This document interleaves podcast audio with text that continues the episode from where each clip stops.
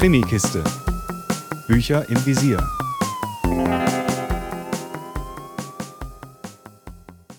Hallo zu einer neuen Krimikisten-Folge. Heute habe ich das Vergnügen, euch das neue Miss Merkel-Buch vorzustellen, geschrieben natürlich von David Safir. Miss Merkel, Mord auf hoher See heißt es und spielt auf dem Kreuzfahrtschiff Elegant Princess, das mit berühmten Autorinnen und Autoren an Bord zu einer Krimi-Kreuzfahrt unterwegs ist. Und da muss Miss Merkel, oder kurz Angela, unbedingt dabei sein, denn sie spielt mit dem Gedanken, selbst Krimi-Autorin zu werden. Schließlich hat sie nach zwei Ermittlungen mit dem Verbrechen schon einige Erfahrung gemacht. Fast hätten Angela, Achim, Mops Pupsi, ihr Personenschützer Mike, dessen Freundin Marie und deren Sohn Adrian das Schiff verpasst. Sie schaffen es nur knapp. Doch kaum an Bord stoßen sie auf Florian Watzek, den Superstar des deutschen Thrillers, der erstmal ein Selfie mit Angela macht und seine Fans geradezu schon Groupies.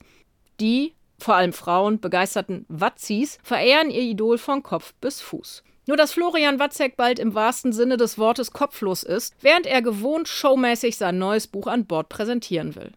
Und schon ist Angela wieder mittendrin. Der Tod von Watzek muss zunächst geheim gehalten werden, damit die Fans, Entschuldigung, die Watzis, nicht durchdrehen. Und dann gilt es natürlich, einen Mörder zu finden. Das passt Mike gar nicht, denn er sieht seine Chefin wieder mal zu Recht in Gefahr. Er will allerdings Marie einen Antrag machen und macht sich auch diesbezüglich genug Sorgen und holt sich auch Angelas Rat.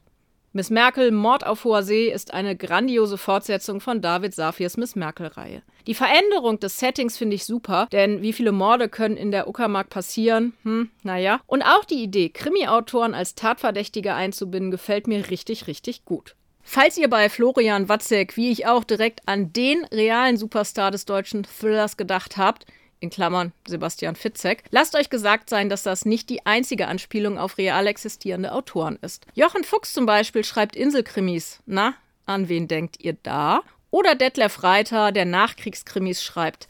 Man muss schon genau hinlesen, aber ich finde, man findet es ganz gut raus und das macht richtig Spaß, diese Krimi-Autoren zu entschlüsseln inklusive der vielen anderen Anspielungen auf die Krimiszene. Nicht zuletzt sind natürlich auch die hieß, glaube ich, eine Anspielung. Grüße gehen raus an Andreas Gruber. Und der Schiffer Verlag, ach und so vieles mehr. Das hat mir wirklich richtig Spaß gemacht, wenn man sich in diesem Bereich so ein bisschen auskennt, da nach den in Anführungszeichen realen Vorbildern zu suchen. Angela denkt übrigens auch an, richtig benannt, David Safir, der es gewagt hat, die 00 Merkel-Krimis zu schreiben und sie selbst zu einer Romanfigur zu machen unfassbar. Da beweist David Safir mal wieder, dass er einfach auch eine Menge von Humor versteht. Die mit einem Augenzwinkern zu lesenden Hinweise haben die insgesamt auch spannende Story mit noch mehr Würze versehen und mich, hm, naja, über die punktuell etwas manchmal für mich selbst zu lustigen Teile gebracht. Über die Kosenamen von Angela und ihrem Mann Achim hatte ich mich ja schon ausgelassen, aber auch Achims Englischversuche waren mir manchmal etwas zu viel. Doch auch Angelas Nachforschungen und die möglichen Motive, die sie für einen Mord an Watzek findet, tragen zur Spannung und somit zum Gelingen der Story bei. Nicht zuletzt verfolgt man auch die Teile um Mikes Heiratsantrag und Angelas Schriftstellerinnenwünsche gespannt mit. Für mich war Miss Merkel Mord auf hoher See wieder ein absolutes Lesevergnügen mit tollen Charakteren rund um die Ex-Kanzlerin. Ich hoffe sehr, dass David Safir seine Miss Merkel-Reihe fortsetzt und kann euch diesen dritten Band definitiv empfehlen. Mehr Infos unter www.krimikiste.com.